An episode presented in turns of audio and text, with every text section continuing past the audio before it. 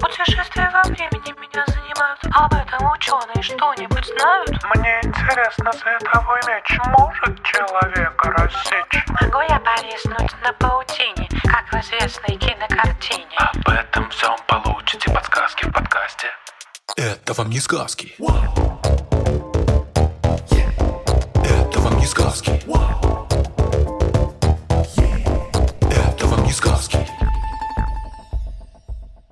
Всем привет! Это подкаст «Это вам не сказки». Я Тата Зарубина, и со мной тут сидит Степа Калитеевский. Всем приветик. И мы вместе со Степой разбираем разные сказки, мультики, фильмы, мифы и легенды и проверяем, что там правда, а что нет. И сегодня, Степ, что мы делаем? Сегодня мы обсуждаем, можно ли жить на болоте, как Шрек. Да, сегодня э, у нас будет большой разговор про болото.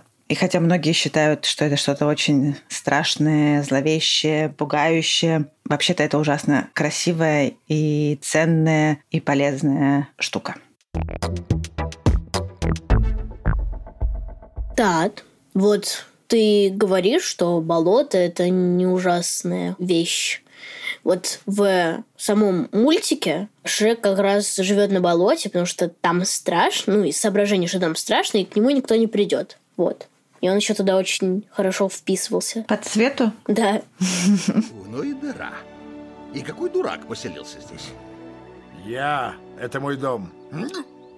О, какая прелесть! Просто чудо! У тебя тонкий вкус. Это не безликая массовая застройка. Рассказываю для тех, кто не смотрел сам мультик. Э, Шрек – это такой ужасный злобный тролль, ну, который живет на болоте. Он чистит зубы каким-то слизняком, он моется в грязи. Ой, а из ушей он достает это свечки. Ну, воз для свечек. В общем, прекрасно просто он живет. Мне кажется, Степ, что вообще-то он был не таким уж и злобным, просто он был одиночкой. Ну, В самом начале мне показалось, что он был достаточно ну, злым. А в середине, в конце он уже сильно изменился. Да, мультик прекрасный. Пожалуйста, если вдруг вы его не смотрели, то посмотрите. А если смотрели, то можно и пересмотреть. Это уже, в конце концов, почти классика. А мы пока продолжим разбираться с болотами. В общем, есть два главных способа, которыми образуется болото. Это зарастание, когда зарастает водоем, и заболачивание, когда, наоборот, почва становится сначала болотистой и очень влажной, и постепенно превращается в болото. И вот первый способ – это когда болото образуется на месте бывших озер или в долинах рек. Там начинает накапливаться ил, и они с берегов начинают зарастать тростником, осоками и другими растениями. Ты наверняка видел, как вот берега рек и озер, там растут в большом количестве тростники, и к ним бывает трудно подобраться, если это не какое-то специальное купательное место. Да, постепенно вся поверхность озера зарастает, и зарастание идет от краев к центру, и поэтому края у такого болота обычно выше, чем центр. Поэтому такие болота называются низинными, потому что у них в центре такое понижение. Прикольно. А другой способ образования болот, заболачивания, там все начинается с того, что есть какая-то местность, э, может быть, низина, может быть, какое-то плоское место, в котором такая почва, что вода плохо уходит. Там например, очень сильные осадки, или это место постоянно заливается во время таяния снегов и половодий. В таких местах почва становится постоянно очень влажной, и из нее постепенно вымываются все ценные вещества, и она становится очень бедной и неплодородной. Деревьям, точнее их э, корням, перестает хватать кислорода, и леса там погибают постепенно. И на таких очень влажных и бедных землях поселяются те растения, которые могут выдержать такие условия. В первую очередь это мхи, причем самые из них хорошо приспособленные к таким условиям это сфагновые мхи. Это такие просто устроенные растения, у которых нет корней, зато они могут впитывать воду всем своим телом и накапливают ее как губка. Если взять этот мох в кулак и сжать его, то из него, если это влажное время, польется вода. А если плюхнуться на него попой, то точно промокнешь. Я вот много раз в лесу видел мох. Трогал, он, в принципе, мягенький. Да, он прям как такой мягкая подушечка или ковер. Иногда очень э, хочется на нем отдохнуть. Но как только садишься, полностью помыкаешь. Именно. Вот, сфагнум, у него есть такая удивительная особенность, что он постоянно растет вверх. При этом его нижняя часть постепенно отмирает. То есть болото, на котором растет сфагновый мох, оно все время нарастает. И из-за того, что мох, как мокрая губка, все время впитывает и удерживает в себе влагу, происходит еще большее заболачивание. И постепенно вот этот вот сфагновый ковер затягивает всю поверхность вот этого вот болота. И такие болота называются верховыми, в отличие от тех, про которые мы говорили сначала, потому что в центре болота сфагнум растет быстрее, чем по краям. И в верховых болотах, наоборот, центральная часть выше, чем края. А, ну они, в принципе, так и называются, низинные и верховые. Да, поэтому они так и называются. Но есть еще третий тип болот, который называется переходный, и это, как следует из названия, переходная стадия между низинными и верховыми. Так, а можно как-то определить, какое болото у Шрека? А ты можешь его описать? Ох, так, там всякие есть кувшинки, камыши, мха там нету. Ну, получается, по твоему описанию, что это э, больше похоже на низинное болото. На низинных болотах очень часто растут тростники и рогоз. Э, Ты знаешь, что такое рогоз, Степ? М-м. Это на самом деле как раз то, что ты называешь камышами. А правильно То его камыши рогозом. нас обманывали, они никакие не камыши. Да. У рогоза есть э, очень прочные, толстые, ползучие корневища, которые сплетаются между собой, образуя такую подводную сеть. И постепенно на этих корневищах поселяются другие растения, там накапливается еще больше ила, и все это вместе помогает озеру превращаться в болото. То есть болото из-за камышей болото. Точнее, не из-за камышей, я уже забыл их мудреное название. Ну да, вот эти вот э, растения, которые первые поселяются у берегов озера, например, тростники и рогоз э, и некоторые другие, они действительно ускоряют процесс превращения озера в болото. Неплохо. Да, есть еще, Степ, одно отличие низинных болот и верховых, которое, конечно же, очень сильно влияет на растительность. Низинные болота, они питаются подземными водами, которые приносят им много всяких минеральных веществ. То есть это почва низинных болот довольно богата. И поэтому растения там живут довольно разнообразные. Главное, что они э, все влаголюбивые. А вот верховые болота питаются дождями и другими осадками, и в них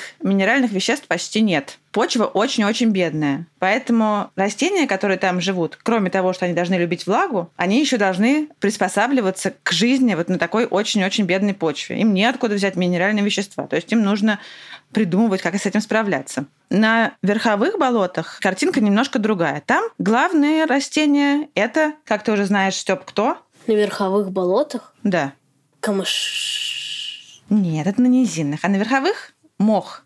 Да. Главное растение верховых болот – это сфагновые мхи. И они очень хитрые существа, потому что они выделяют антибактериальные вещества и кислоты, и таким образом создают вокруг себя очень плохие условия для жизни других организмов, в том числе и бактерий. А именно бактерии обычно занимаются разложением отмерших останков. А в болоте, получается, разлагать отмершие остатки растений, которые там образуются в больших количествах, некому. Поэтому вся вот эта вот растительность, которая уже не живая, она не разлагается полностью, а остается в болоте и постепенно превращается в торф. Угу. Это такое топливо из мертвых растений. Именно. Торф, на самом деле, это такие, собственно, спрессованные остатки мхов и других болотных растений, из которых люди придумали делать топливо и еще по-всякому использовать, например, в качестве удобрений. И торф, хоть он и накапливается очень медленно, примерно по одному миллиметру в год, он накапливается все то время, что болото живо, и вот оно продолжает все это время откладывать торф. Поэтому растениям, которые поселяются на этом ковре из э, сфагнового мха, нужно уметь не только приспосабливаться жить в бедной среде, кислой среде, очень сильно насыщенной водой, но еще им приходится постоянно сражаться с этим самым сфагнумом, который все время растет вверх, вверх и вверх. И вот к таким сложнейшим условиям нужно приспосабливаться растениям, которые все-таки рискуют поселиться на болотах. И самый, наверное, классный пример болотного растения, который придумала хитрые способы приспособиться к этой жизни, это росянка. Знаешь, что такая росянка? Не-а. Росянка – это хищное растение, которое ловит насекомых. Их листочки превратились в специальные ловчие аппараты, покрытые такими клейкими волосками, на которые садятся насекомые, и потом э, они захлопываются, и там насекомые погибают и перевариваются. Это печально. Да, но это очень хитроумный способ справиться с вот этой беднотой болотистых почв. Угу. Потому что, по сути, росянка таким образом получает очень хорошее удобрение из э, съеденных насекомых. А еще на болоте растут растения, которые ты, Степ, наверняка знаешь. Ты ел когда-нибудь клюкву? Угу. Вот, клюква растет на болотах, и у нее такие длинные тонкие стебли, которые стелятся поверх сфагнового ковра. И, в общем, чтобы пособирать клюкву, придется идти в довольно глубокие болотистые и влажные места. Ну а по краям болот растут и другие ягоды, например, брусника, голубика. В общем, на болоте можно и найти что-то вкусненькое всегда. Ну что ж, а теперь еще один вопрос. Правда ли болото настолько страшное, как считается? Ну, болото, конечно, таят в себе много секретов. И, возможно, именно поэтому считаются страшными. Ну, а еще, конечно, потому что в них есть такие страшные места, как трясины. Знаешь, что такое трясина? Это такая очень жидкая почва, кажется, которая засасывает все, что туда попадает. Ты прав. Э, На самом деле засасывает не все, как ни странно, а засасывает в основном все живое, что туда попадает. Если ты бросишь туда палку или даже, может быть, камень, его трясина не засосет. А вот э, животное или человека, скорее всего, начнет засасывать. И это такое практически магическое свойство трясины объясняется тем, что Любое существо, которое туда попадает, начинает нервничать, вот постоянно пытаться выбраться оттуда, и поэтому как раз трясина Именно, забирает его. да. Потому что трясина реагирует на давление, а когда живое существо двигается, оно начинает сильнее давить да, на трясину, в которую оно попало. И на самом деле даже не обязательно очень сильно двигаться. Любое живое существо дышит. Пока оно живо, оно не может не двигаться. И чем сильнее оно дышит, и чем активнее пытается вылезти, тем глубже погружается в трясину. Ну, Ладно, про ужасную часть трясины поговорили. А как из нее можно выбраться? В идеале, если ты пошел на болото, тебе нужно взять с собой хорошую и мощную и широкую палку. И она сможет тебе помочь выбраться, потому что ты ее положишь плоско, и можно ее использовать как мостик и как средство опоры. И даже если ты не сможешь на нее забраться, то ты сможешь на нее опереться и ждать помощи. Если палки нет, то, может быть, рядом растет какой-нибудь куст или кочка, за которую тоже можно уцепиться. Но главное, конечно, что нужно помнить, что нельзя совершать резких движений, вообще нужно как можно меньше двигаться, нельзя кричать, а нужно очень осторожно себя вести. Очень надеюсь, что эти знания никому и никогда не пригодятся. То, что все-таки так или иначе оказалось в болоте, например, э, если какого-то зверя все-таки засосала трясина, или просто оказывается в болоте, оно хранится в его недрах тысячи лет. И поскольку болото отличные консерваторы, как ты помнишь, там э, нету практически бактерий, которые отвечают за разложение, все эти останки доходят до наших дней практически в неизменном виде. И вот э, часто бывает так, что в торфоразработках, да, в местах, где добывают торф, находят разные удивительные вещи. Там могут попадаться древние орудия труда, монеты, различные предметы обихода, и могут находить и людей, которые утонули в болоте. Есть даже такой специальный термин «болотные люди», потому что вот эти вот останки, которые там находят, они оказываются вот Иногда так получается, что это просто целый человек, который жил там тысячи лет назад, а у него сохранились волосы, кожа, одежда. И люди, которые их находят, они даже не понимают, что этот труп пролежал в болоте две, две с половиной тысячи лет. Им кажется, что это какое-то страшное убийство, которое произошло совсем недавно. Классно. Трупы, болото, трясины, которые всех засасывают. Где там премия «Самый страшный детский подкаст»? Это вам не сказки. Но у болот есть еще страшные и пугающие секреты. Просто практически сюжет из собаки Баскервилей. Иногда в теплые ночи на болотах можно увидеть светящиеся бледно-голубые огоньки мерцающие. Ула-ла. Да, они так и называются блуждающими огоньками. И, конечно же, они всегда-всегда вызывали ужас у людей, которых видели, потому что, например, они могли обманом как бы завлекать путников, которые шли на огонь, думая, что там жилье, а оказывалось, что это, наоборот, какие-то не- непролазные топи. И э, в разных мифах эти огоньки считаются либо какими-то страшными болотными духами, которые предвещают несчастье тому, кто их увидел, или душами утопленников, которые появляются над, э, собственно, местом, где они утонули. Но на самом деле, конечно же, есть какое-то более прозаическое объяснение тому, откуда берутся такие огоньки. Ну и какое же? Снова дело в торфе. Из-за того, что там остаются не до конца разложившиеся растительные остатки, в них образуется болотный газ, который иногда может светиться на воздухе. Неплохо. Да, все эти истории, они, конечно, очень пугающие, но на самом деле болото очень важная штука. Они делают очень большое дело в природе и вообще занимают довольно большую часть суши. На Земле примерно 3,5 миллионов квадратных километров болот. Это примерно 2,5% от всей земной суши. А вот ты знаешь, какие самые заболоченные материки? Понятия не имею. Но мы с тобой живем на одном из таких. Это Евразия.